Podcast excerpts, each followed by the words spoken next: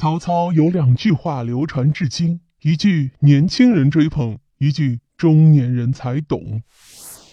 曹操是一代奸雄的事儿，可能会让很多人忽略他，同时也是个文学家，精通诗文和书法。对比之下，刘备和孙权两人少有文学作品传世，更少有文学轶事知名。历史对曹操的评价是极其复杂的，但不管各方的观点怎样对立，曹操的能力都被公认。网上有人说啊，三国是一个老谋深算的时代。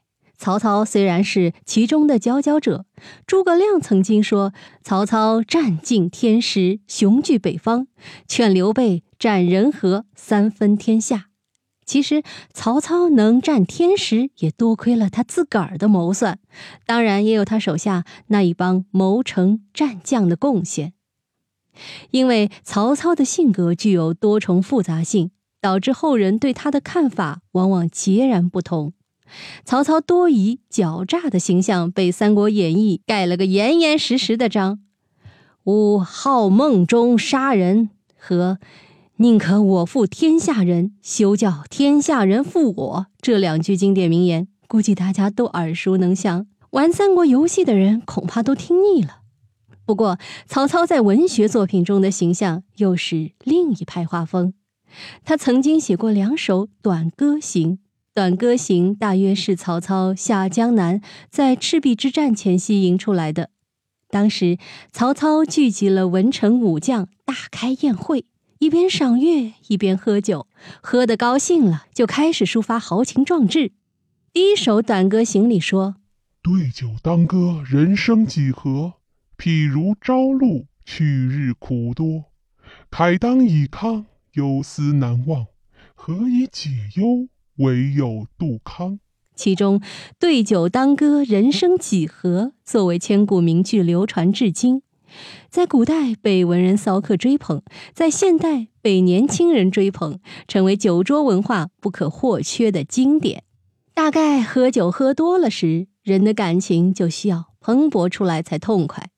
从这一方面来说，曹操和其他文人也没有什么区别。像唐朝大诗人李白作诗就少不了酒，但实际上曹操的第二首《短歌行》主要讲自己把辅佐周天子的周公视为偶像，暗示自己不会篡汉，而他果然至死也没称帝。就在写《短歌行》不久前呐，曹操还写了另一首诗。那时候曹操和袁绍在黄河附近展开了 PK。建安十年，也就是二百零五年，原本弱小的曹军一举攻灭袁绍势力，袁绍吐血而亡。紧接着，曹操继续平定了乌桓，胜利回师，一扫北方。在这个时间点，曹操的内心应该是壮志满怀、春风得意的，但他身为一个文人，又有所有文人共同的隐忧。自己已经五十三岁了，还能继续建功立业、驰骋天下多久呢？于是曹操在《龟虽寿》里说：“老骥伏枥，志在千里；烈士暮年，壮心不已。”曹操还是很自信的，他直白的在诗中写：“宝马就算老了，伏在马槽旁，也有日行千里的壮志；豪情万丈的大丈夫。”就算逐渐年老，积极奋发的心思也不会断绝。这句话，年轻人可能没法感同身受，也只有经历过风雨的中年人，才能深刻明白曹操心里那种不服老的洒脱抱负吧。